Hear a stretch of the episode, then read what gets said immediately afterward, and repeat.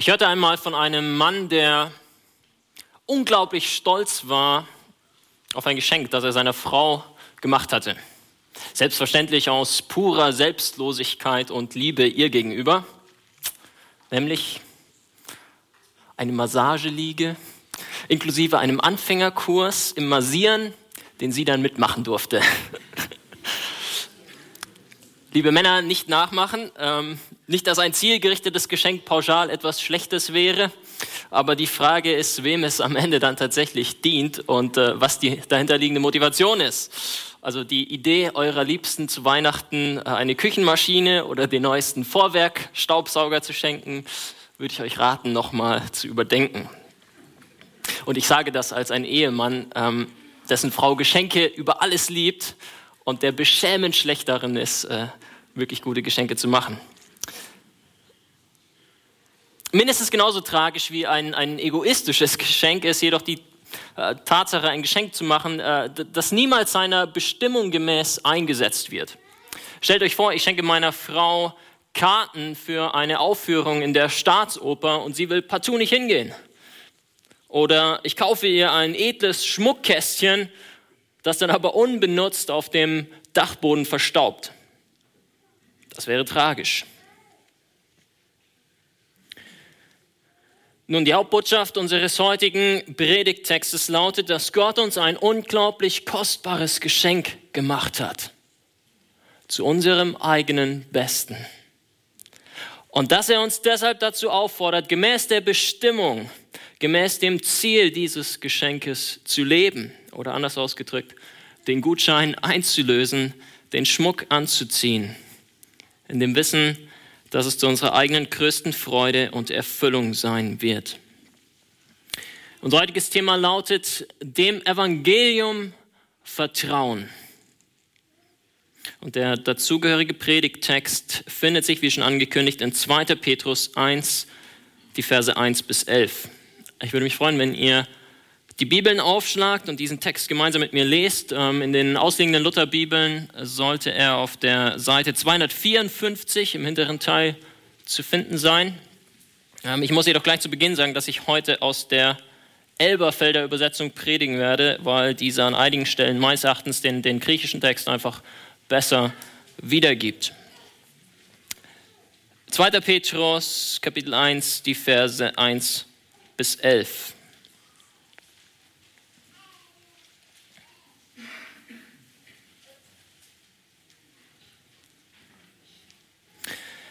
Simon Petrus, Knecht und Apostel Jesu Christi, denen, die einen gleich kostbaren Glauben mit uns empfangen haben, durch die Gerechtigkeit unseres Gottes und Retters Jesus Christus. Gnade und Friede werde euch immer reichlicher zuteil in der Erkenntnis Gottes und Jesu, unseres Herrn.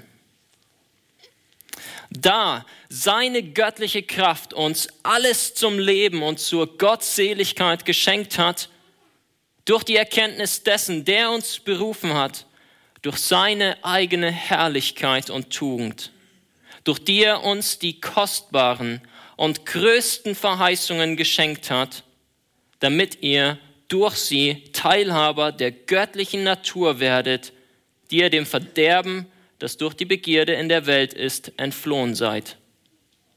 Eben deshalb wendet aber auch allen Fleiß auf und reicht in eurem Glauben die Tugend dar, in der Tugend aber die Erkenntnis, in der Erkenntnis aber die Enthaltsamkeit, in der Enthaltsamkeit aber das Ausharren, in dem Ausharren aber die Gottseligkeit in der Gottseligkeit aber die Bruderliebe, in der Bruderliebe aber die Liebe. Denn wenn diese Dinge bei euch vorhanden sind und zunehmen, lassen sie euch im Hinblick auf die Erkenntnis unseres Herrn Jesus Christus nicht träge und nicht fruchtleer sein. Denn bei wem diese Dinge nicht vorhanden sind, der ist blind, kurzsichtig und hat die Reinigung von seinen früheren Sünden vergessen. Darum, Brüder, befleißigt euch umso mehr, eure Berufung und Erwählung festzumachen. Denn wenn ihr diese Dinge tut, werdet ihr niemals straucheln. Denn so wird euch reichlich gewährt werden der Eingang in das ewige Reich unseres Herrn und Retters Jesus Christus. Soweit das Wort Gottes. Ich bete noch kurz mit uns. Vater, wir danken dir für diese großartigen Verse und wir wollen dich bitten, dass du uns heute Morgen neu die Augen öffnest, dass wir die Wunder in deinem Wort erkennen, die Kostbarkeit, die in diesen Versen enthalten ist. Und wir beten in Jesu Namen. Amen. Petrus zeigt uns in diesem Text drei Dinge auf. Er zeigt uns zuerst in den Versen 1 bis 4, was Gott uns geschenkt hat. Er zeigt uns dann zweitens in den Versen 5 bis 7, wonach wir deshalb streben sollen. Und er zeigt uns dann als drittes in den Versen 8 bis 11, was das wiederum in uns bewirken wird. Was Gott uns geschenkt hat, Verse 1 bis 4, wonach wir streben sollen, Verse 5 bis 7 und was das in uns bewirken wird, Verse 8 bis 11. Ihr habt schon gemerkt, diese drei Dinge, sie bauen logisch aufeinander auf. Sie sind wie eine Kette, bei der ein Glied ins andere greift. Schauen wir sie uns also der Reihe nach an.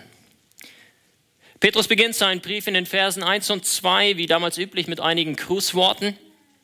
Aber schon in seine Grußworte hinein verwebt er diese erste Wahrheit, dass Gott uns reich beschenkt hat. Er benennt sich zuerst selbst als Absender. Er schreibt Simon Petrus, Knecht und Apostel Jesu Christi. Und dann sagt er, dass er denen schreibt, die einen gleich kostbaren Glauben mit uns empfangen haben durch die Gerechtigkeit unseres Gottes und Retters Jesus Christus. Das Einzige, was er hier also über die Briefempfänger aussagt, ist, sie, ist dass sie den gleich wertvollen, den gleich kostbaren Glauben empfangen haben, wie er selbst und alle anderen Apostel. Das also ist das erste Geschenk, das Gott uns gemacht hat. Kostbaren Glauben. Gott hat uns einen überaus kostbaren Glauben geschenkt. Ja, den gleichen Glauben, wie ihn auch die Apostel selbst besaßen. Gott hat keinen Unterschied gemacht zwischen Petrus und uns, als er den Glauben ausgeteilt hat. Wir standen alle einfach nur mit offenen Händen da und haben diesen Glauben empfangen, sagt Petrus. Bemerkt, er sagt nicht, denen, die mit dem gleichen Glauben wie wir zu Gott gekommen sind. Nein, er sagt denen, die einen gleich kostbaren Glauben mit uns empfangen haben. Das Wort, das hier steht, taucht dreimal noch an anderer Stelle im Neuen Testament auf. Und überall hat es was damit zu tun, etwas durch das Los zugeteilt zu bekommen. Darum geht es. Unser Glaube ist ein Geschenk, das Gott uns zugelost hat in seiner Barmherzigkeit. Und wir haben dieses Geschenk nicht deshalb erhalten, weil wir selbst gerecht gewesen wären. Nein, Petrus schreibt, dass wir den Glauben empfangen haben durch die Gerechtigkeit unseres Gottes und Retters Jesus Christus. Das heißt, wir haben ihn erhalten, weil Gott gerecht ist weil er in seiner Gerechtigkeit keine einzige unserer Übertretungen ungestraft ließ, sondern sie allesamt seinem Sohn Jesus Christus auflud. Er starb als der einzig wahre Gerechte auf Golgatha für uns elende Sünder. Er wurde zu unserem Retter. Und da wir durch den Glauben mit ihm vereint sind, fließt seine Gerechtigkeit jetzt auch auf uns über. Wer auch immer diese gute Botschaft, dieses Evangelium gehört, verstanden, sein Vertrauen darauf gesetzt hat, der weiß um die Gnade und den Frieden, der ihm in Christus zuteil wird. Und Petrus wünscht den Lesern seines Briefes in Vers 2, dass ihnen diese Gnade und dieser Friede immer reichlicher zuteil werde in der Erkenntnis Gottes und Jesu unseres Herrn. Das heißt, er sagt, je mehr wir Jesus, je mehr wir Gott erkennen, je mehr wir in einer intimen Beziehung mit ihm leben, desto mehr werden wir in seiner Gnade und in seinem Frieden wachsen. Das zweite Geschenk, das Gott uns gemacht hat, nennt Petrus dann in Vers 3. Er schreibt, da seine göttliche Kraft uns alles zum Leben und zur Gottseligkeit geschenkt hat, durch die Erkenntnis dessen, der uns berufen hat, durch seine eigene Herrlichkeit und Tugend. Petrus spricht hier von der übernatürlichen Kraft Gottes und er sagt, diese Kraft hat uns alles geschenkt, was wir zum Leben und zur Gottseligkeit brauchen. Das zweite Geschenk ist also umfassendes Leben.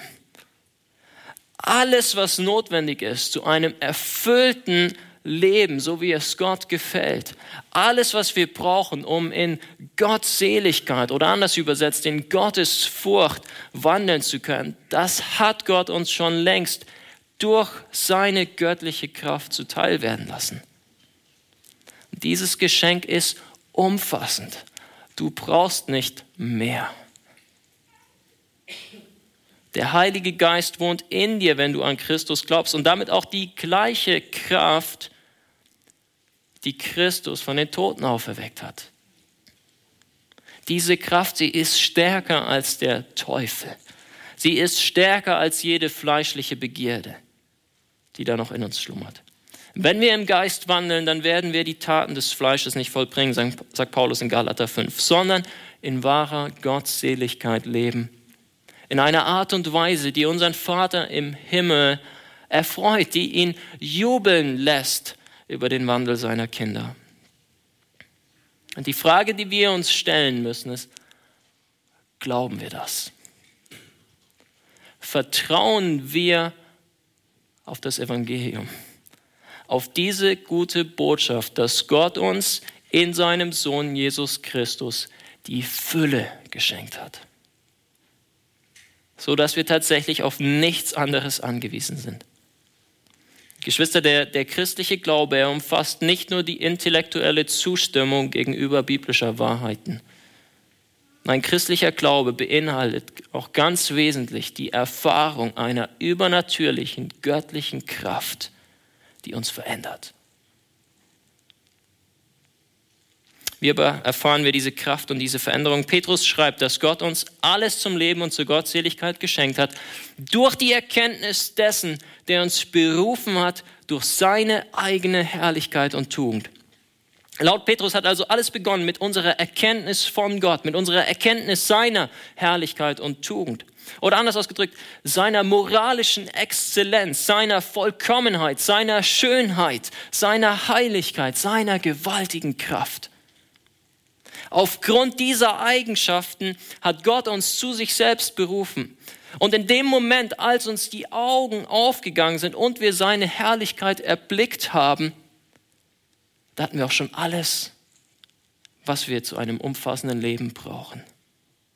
Weil der Heilige Geist in uns Einzug gehalten hat.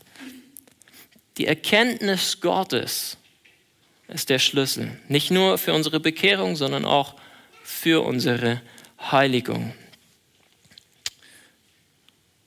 Gott hat uns also nicht nur in der Vergangenheit den Glauben geschenkt, er schenkt uns auch in der Gegenwart alles, was wir für ein Leben in Gottseligkeit brauchen.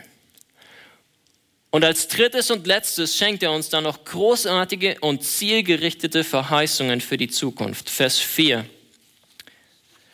Durch die, und hier bezieht sich Petrus auf die Herrlichkeit und Tugend Gottes, durch die er uns die kostbaren und größten Verheißungen geschenkt hat. Gott hat uns nicht nur einen kostbaren Glauben geschenkt, nein, er hat uns auch kostbare Verheißungen geschenkt, sagt Petrus. Ja, die größten Verheißungen, er gebraucht den Superlativ, die größten Verheißungen, die es überhaupt gibt. Nichts übersteigt diese Versprechen sagt der Apostel. Gott hat uns Verheißungen gemacht, deren Ausmaß wir gar nicht wirklich ermessen können. Er hat uns eine Ewigkeit in seiner Gegenwart zugesagt, einem Ort, wo alles erfüllt sein wird von seiner Herrlichkeit, wo aufgrund seiner moralischen Exzellenz, seiner Vollkommenheit, seiner Schönheit kein Platz mehr sein wird, auch nur für den geringsten Makel. Ja, auch wir selbst werden dann, wenn Gott diese Verheißungen zur Erfüllung bringt, umgewandelt werden. Wir werden Jesus sehen und wir werden sein wie er. Und deshalb können und sollen wir schon jetzt hier auf der Erde immer mehr in dieses Ebenbild Christi hineingeformt werden. Petrus schreibt weiter, damit ihr durch sie, das heißt äh, durch die Verheißungen, Teilhaber der göttlichen Natur werdet, die ihr dem Verderben, das durch die Begierde in der Welt ist, entflohen seid. Hier sehen wir also, dass Gott uns zielgerichtete Verheißungen geschenkt hat. Er hat uns diese Verheißungen mit einem Ziel gegeben. Er möchte, dass wir durch sie, ähm, durch diese Verheißung einer großartigen zukünftigen Realität schon jetzt hier in der Gegenwart, hier auf der Erde, mehr und mehr Anteil bekommen an seinem göttlichen Charakter, an seiner göttlichen Natur, ja, dass wir Teilhaber dieser göttlichen Natur werden, wie Petrus sich ausdrückt. Das heißt, Gott wünscht sich, dass wir in unserem Charakter, in unserem Wesen, an unserem innersten Menschen immer mehr umgeformt werden und seine Eigenschaften widerspiegeln. Wir sind schon dem Verderben entflohen, das in dieser Welt regiert, weil Christus den Tod besiegt hat. Und so sollen wir jetzt auch alle fleischlichen Begierden hinter uns lassen, nach vorne blicken auf das, was da vor uns liegt. Wir sollen danach trachten, Gottes Herrlichkeit zu reflektieren. Und diese Wahrheit, sie wird von Petrus dann in den Versen 5 bis 7 noch deutlicher entfaltet. Und damit kommen wir zu unserem zweiten Hauptpunkt und der Frage, wonach wir streben sollen. Wonach sollen wir streben? Petrus schreibt in Vers 5, Eben deshalb wendet aber auch allen Fleiß auf und reicht in eurem Glauben die Tugend dar und so weiter und so fort. Zuerst müssen wir unsere Aufmerksamkeit auf den Zusammenhang ähm, dieser Verse mit dem, mit dem Vorhergesagten lenken. Petrus sagt, eben deshalb wendet aber auch allen Fleiß auf. Die Frage ist, warum eben deshalb? Nun, diese Worte, sie verweisen zurück auf den Anfang von Vers 3, wo es hieß, da seine göttliche Kraft uns alles zum Leben und zur Gottseligkeit geschenkt hat. Und so weiter und so fort. Das heißt, weil Gott uns in seiner Kraft alles zum Leben und zur Gottseligkeit geschenkt hat, weil er uns die größten Verheißungen überhaupt gegeben hat, deshalb, eben deshalb, sagt Petrus, sollen wir allen Eifer aufbringen. Das heißt, der Grund für unsere Mühe besteht einzig und allein in den wunderbaren Geschenken, die Gott uns schon gemacht hat. Wir sollen uns nicht anstrengen, um ihm irgendwie unsere Gunst zu erweisen, in der Hoffnung, dann in irgendeiner Form Anerkennung von ihm zu erhalten. Nein, Gott hat uns schon überreich beschenkt. Ja, er hat uns seine Gunst und Liebe schon erwiesen, uns überhäuft damit überhäuft mit einem Reichtum in Christus, der unser Vorstellungsvermögen bei weitem übersteigt. Geschwister, überseht nicht diese kleinen, aber so wichtigen Worte in euren Bibeln. Da Gott uns geschenkt hat. Eben deshalb. Seht ihr, das ist die Richtige, das ist die christliche Reihenfolge. Das ist die Wahrheit des Evangeliums, wie sie uns fast von jeder Seite der Bibel her entgegenstrahlt. Weil Gott gehandelt hat, weil er uns errettet hat, weil er uns begnadigt hat, weil er uns neues Leben geschenkt hat. Eben deshalb. Gott ist der Initiator, er ist die Kraftquelle, er ist der Ausgangspunkt. Sein Handeln ist die Ursache, die Voraussetzung, die Grundlage.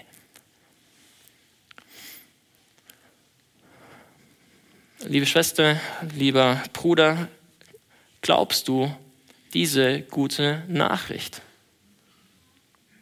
Vertraust du auf das Evangelium, auf Gottes unverdientes, gnädiges Wirken in deinem Leben? wenn ja, dann gilt auch für dich eben deshalb. Eben deshalb wende auch allen Fleiß auf und strebe danach, deinen Glauben in einem gottseligen Leben zu erweisen, in deinem Glauben Tugend darzureichen, wie Petrus sich ausdrückt. Und wir werden gleich dazu kommen, was das konkret heißt. Aber lasst uns an dieser Stelle festhalten, dass wir aufgefordert sind, allen Fleiß aufzuwenden. Das ist gewaltig, oder? Man sollte meinen, dass es ausgereicht hätte zu schreiben, dass wir etwas vollbringen sollen. Aber Petrus begnügt sich nicht damit. Nein, er sagt, wendet Fleiß darin auf. Wir sollen nicht nur nach etwas streben, nein, wir sollen fleißig danach streben. Wir sollen eifrig sein. Und auch damit nicht genug. Er sagt nicht, es reicht nicht, nur ab und zu mal ein bisschen Fleiß aufzuwenden. Nein, er sagt, wendet allen Fleiß auf. Gott will nicht ein bisschen, nein, er will all unseren Fleiß. Das ist eine gewaltige Aufforderung. Und dieser Aufforderung wird nur derjenige nachkommen, der zuvor verstanden hat, wie gewaltig das Geschenk ist, das Gott ihm zuvor schon gemacht hat. Wie gewaltig die Verheißungen sind, die er uns in Christus versprochen hat. Ja, wie herrlich, wie exzellent er selber ist. Geschwister, wir streben nicht danach, eine bloße Goldmedaille bei den Olympischen Spielen einzuheimsen. In unserem Leben geht es um etwas Größeres und Kostbares. Und wenn sich diese olympischen Athleten schon jahrelang fast zu Tode trainieren, um Teilhaber dieses so vergänglichen Ruhmes zu werden und diese kleine Edelmetallscheibe um den Hals gehängt zu bekommen, wie viel mehr sollten wir doch voller Eifer danach streben, in Gottseligkeit zu wandeln. In dem Wissen, dass Gott uns schon unglaublich kostbare Verheißungen geschenkt hat.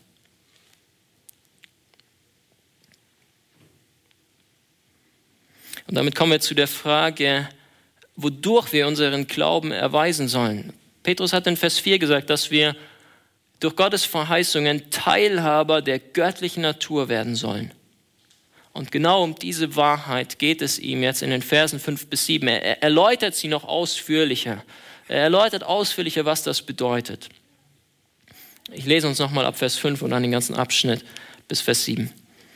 Eben deshalb wendet aber auch allen Fleiß auf und reicht in eurem Glauben die Tugend dar, in der Tugend aber die Erkenntnis, in der Erkenntnis aber die Enthaltsamkeit, in der Enthaltsamkeit aber das Ausharren, in dem Ausharren aber die Gottseligkeit, in der Gottseligkeit aber die Bruderliebe, in der Bruderliebe aber die Liebe. Petrus nennt ja also das Ziel unseres Glaubens. Er führt eine Liste von, von sieben Charaktereigenschaften an, die wir in unserem Glauben darreichen sollen, wie er sagt. Das heißt, der Glaube ist die Basis, der Glaube ist das Fundament, aber der Glaube soll nicht alleine bleiben. Mein Gott wünscht sich, dass dieser Glaube überfließt und sich in einer Reihe von göttlichen Charaktereigenschaften erweist. Und es ist interessant, dass er als erstes die Tugend nennt. Dasselbe Wort hat er schon in Vers 3 benutzt, um Gott damit zu beschreiben. In seiner Herrlichkeit und Tugend hat Gott uns berufen, schreibt er dort. Und jetzt sagt er, dass wir selber in unserem Glauben die Tugend darreichen. Das heißt, nach dieser moralischen Exzellenz streben sollen. Wir sollen Gottes Herrlichkeit reflektieren. Darum geht's. Und wir sollen weiter wachsen in der Erkenntnis. Das ist der nächste Begriff, den er anführt. Und Erkenntnis an dieser Stelle ist das Wissen um Gottes Willen in meinem ganz konkreten Leben. Wir sollen nach dieser Erkenntnis streben und dann immer mehr in Übereinstimmung damit wandeln. Was wir dazu jedoch brauchen, ist Enthaltsamkeit oder anders übersetzt Selbstbeherrschung. Es gilt, die eigenen fleischlichen Begierden im Griff zu halten, der Versuchung zu widerstehen und nicht die Sünde über einen selbst herrschen zu lassen. Genauso wie es gilt, immer wieder neu auszuharren. Auch in schwierigen Zeiten darunter zu bleiben.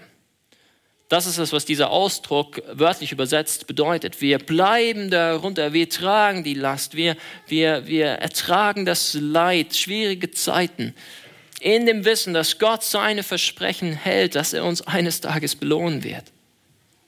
dass er alle Ungerechtigkeit, die wir erfahren, eines Tages vergelten wird. Als nächstes nennt Petrus dann die Gottseligkeit und sie ist tatsächlich dieser umfassende Begriff für ein Leben, das aus der rechten Beziehung zu Gott heraus, aus der Liebe zu ihm, aus der Ehrfurcht vor ihm erwächst.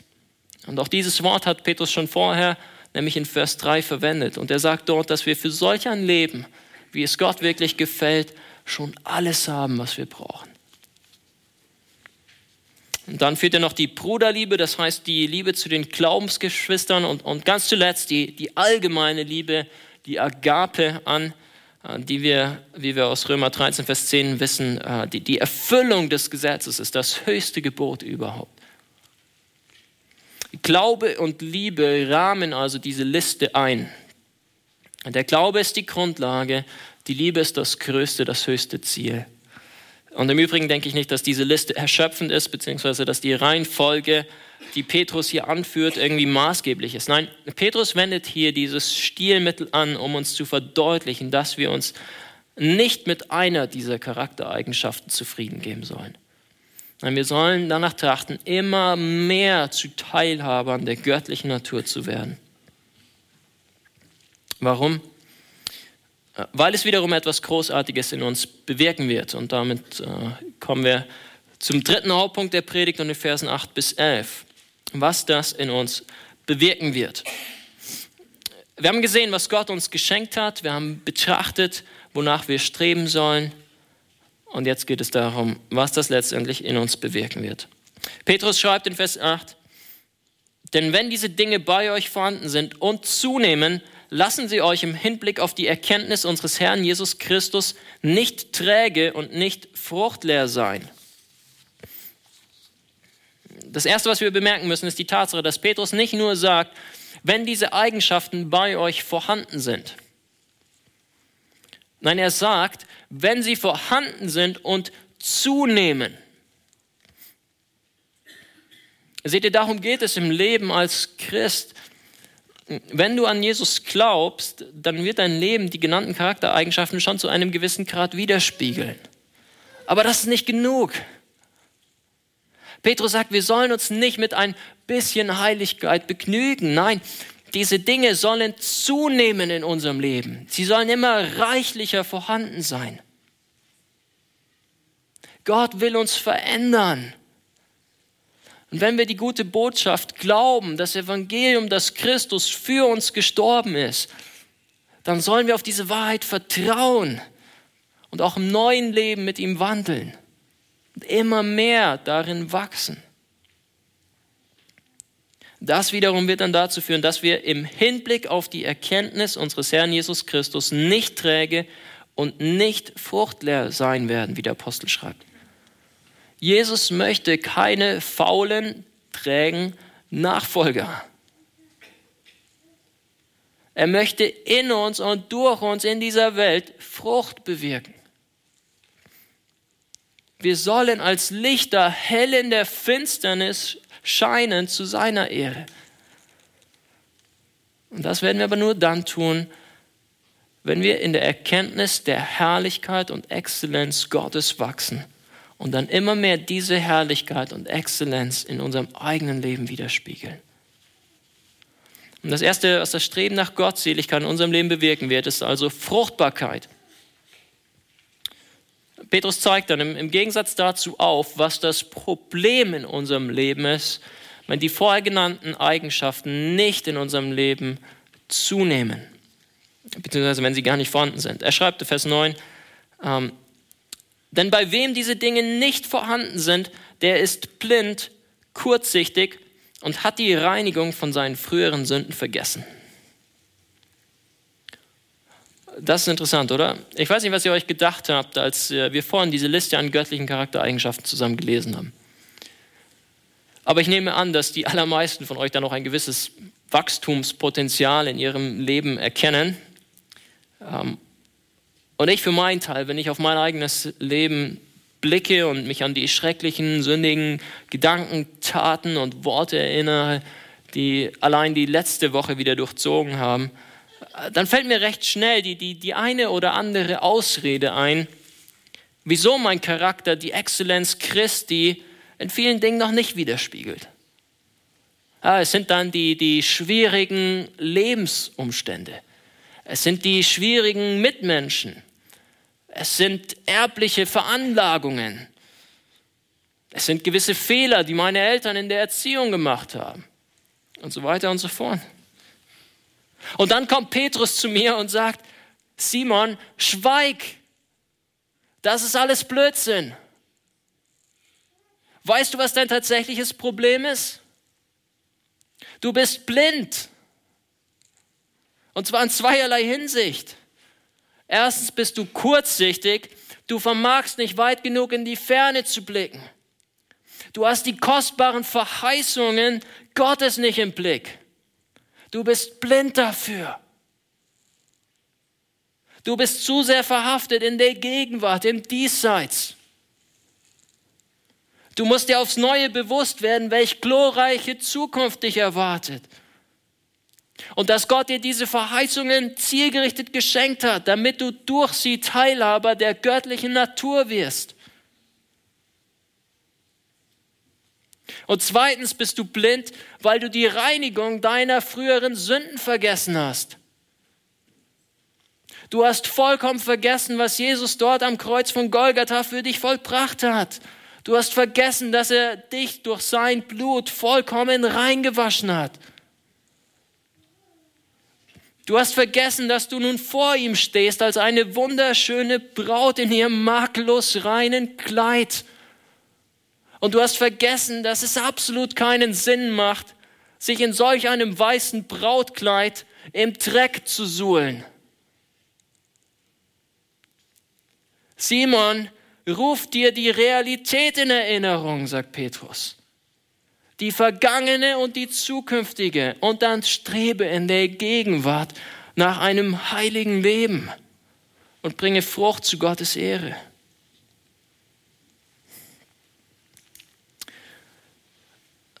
Denn das wird in dir die Gewissheit der Ewigkeit bewirken. Und damit noch zu den letzten Versen. Petrus schreibt am Anfang von Vers 10, Darum, Brüder, befleißigt euch umso mehr, eure Berufung und Erwählung festzumachen. Was Petrus hier aussagt, ist nicht, dass wir als Menschen irgendetwas an der Berufung, an der Erwählung Gottes ändern könnten sein Ratschluss in seinem Sohn Jesus Christus eine bestimmte Gruppe von Menschen zum ewigen Leben und zum Lobpreis seiner Gnade vorherzubestimmen, stand schon vor Grundlegung der Welt fest. Wie Epheser 1 und viele andere Stellen deutlich machen. Und an dieser Erwählung gibt es nichts zu rütteln. Aber woran es etwas zu rütteln gibt, ist deine ganz persönliche Heilsgewissheit. Deine Überzeugung, Teil dieser Schar der geliebten und erwählten Kinder Gottes zu sein. Und Petrus sagt, mach das fest. Petrus möchte, dass du sicher weißt, dass du dazugehörst. Er möchte nicht, dass du wie eine Meereswoge hin und her getrieben wirst. Er will nicht, dass du strauchelst, dass du zweifelst sondern er will, dass du voller Gewissheit sagen kannst, ja, Gott hat mich erwählt. Er hat mich durch seine Herrlichkeit berufen. Und ich kann das so im Brustton der Überzeugung sagen, weil ich in meinem eigenen Leben sehe, wie er mich durch seine göttliche Kraft am inwendigen Menschen verändert.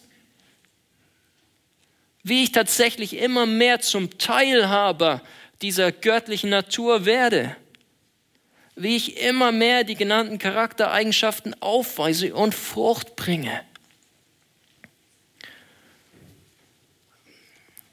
Für alle, die es äh, gerne ein bisschen akademisch haben, Petrus lehrt hier den sogenannten Syllogismus Practicus. Das ist der Rückschluss, Syllogismus ist der Rückschluss aus den guten Werken, aus der Praxis aus meinem persönlichen Leben auf meine persönliche Errettung. Denn wenn ihr diese Dinge tut, so schreibt er weiter in Vers 10, werdet ihr niemals straucheln. Denn so wird euch reichlich gewährt werden der Eingang in das ewige Reich unseres Herrn und Retters Jesus Christus. Ohne Heiligung gibt es keine Verherrlichung. Glaube ohne Werke ist tot. Wer keine gute Frucht hervorbringt, der ist kein guter Baum. Und er wird am Ende der Zeiten umgehauen und ins ewige Feuer geworfen werden. Und das ist eine biblische Wahrheit, die uns nicht nur bei Petrus, sondern auch bei Jakobus, bei Johannes, ja sogar bei Paulus und nicht zuletzt bei Jesus selbst begegnet. Willst du reichlich Eingang finden in das ewige Reich Christi? Dann strebe danach, deine Berufung festzumachen, indem du dich befleißigst, in der Gottseligkeit zu wandeln. Und lass mich dich versichern, dass es keinen größeren Segen gibt, als zu wissen, dass man wahrlich gerettet ist.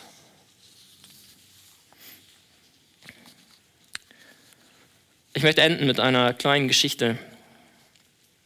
Es war einmal ein reicher Kunstliebhaber. Er hatte eine riesige Sammlung an kostbaren, wunderschönen Gemälden, aber er war längst noch nicht zufrieden. Er strebte danach, seine Sammlung beständig auszubauen und zu erweitern. Und er hatte von diesem einmaligen, genialen Gemälde seines Lieblingskünstlers gehört. Dieses Gemälde wollte er unbedingt haben. Er setzte seine ganze Dienerschaft darauf an. Er scheute keine Mühen und Kosten. Sie sollten die, die Galerien und Auktionshäuser der ganzen Welt danach abgrasen. Aber die Suche war erfolglos. Und einer nach dem anderen kehrte zerknirscht zurück. Der Kunstliebhaber, er tobte und drohte ihnen, all, all, allen sie, sie zu entlassen. Ähm, aber es hatte keinen Zweck. Das Bild war nicht aufzutreiben. Es vergingen Wochen und Monate. Der Sammler hatte die Sache schon fast wieder gänzlich vergessen, als eines Tages seine Putzfrau zu ihm kam und meinte, dass sie auf dem Dachboden ein altes, total verstaubtes Gemälde entdeckt hätte und fragte, ob es okay wäre, wenn sie es entsorgte. Der Kunstliebhaber war schon drauf und dran einzuwilligen, aber er besann sich dann doch noch mal eines Besseren und sandte einen seiner Diener mit, er sollte sich das Bild mal ansehen. Und ihr ahnt es schon, es stellte sich heraus, dass es das besagte einmalige Gemälde seines Lieblingsmalers war, das er so verzweifelt gesucht hatte, während es die ganze Zeit in seinem Besitz war. Ihr Lieben, diese Illustration mag unvollkommen sein, aber ich hoffe, ihr versteht den Punkt. Gott hat uns in seinem Sohn und durch das Evangelium schon längst alles gegeben, was wir brauchen. Alles. Die Frage ist, vertrauen wir darauf? Oder suchen wir irgendwo anders nach Erfüllung, irgendwo anders nach dem Schlüssel zu übernatürlicher Veränderung? Lasst uns nicht blind sein für die Vergebung, die Gott uns in Jesus gewährt hat. Lasst uns nicht blind sein für die Herrlichkeit, die auf uns wartet, sondern lasst uns vertrauen auf seine göttliche Kraft, mit der er in uns wirken möchte. Und lasst uns dieses kostbare Geschenk, das er uns gewährt hat, gemäß seiner Bestimmung einsetzen. Zur Ehre seines Namens und zu unserem eigenen Besten. Ich bete mit uns. Vater, wir danken dir für dein Wirken in unserem Leben. Wir danken dir, dass du uns kostbaren Glauben geschenkt hast und überaus große Verheißungen. Ja, dass du uns in deinem Sohn Jesus Christus alles geschenkt hast, was wir brauchen, um wohlgefällig vor dir zu leben. Und Vater, so beten wir, dass du uns hilfst, genau darauf zu vertrauen. Hilf uns mit Eifer danach zu streben, in unserem Glauben die Tugend darzureichen und all diese anderen Charaktereigenschaften bis hin zur Liebe. Vater, bewirke du in uns Veränderung. Lass uns nicht träge, lass uns nicht fruchtleer sein, sondern forme uns in das Bild deines Sohnes hinein. auf dass wir uns gewiss sind, dass du uns ja tatsächlich erwählt hast, dass du uns berufen hast und dass wir eines Tages reichlich Eingang finden werden in das Reich unseres Herrn und Retters Jesus Christus. Wir danken dir. Amen.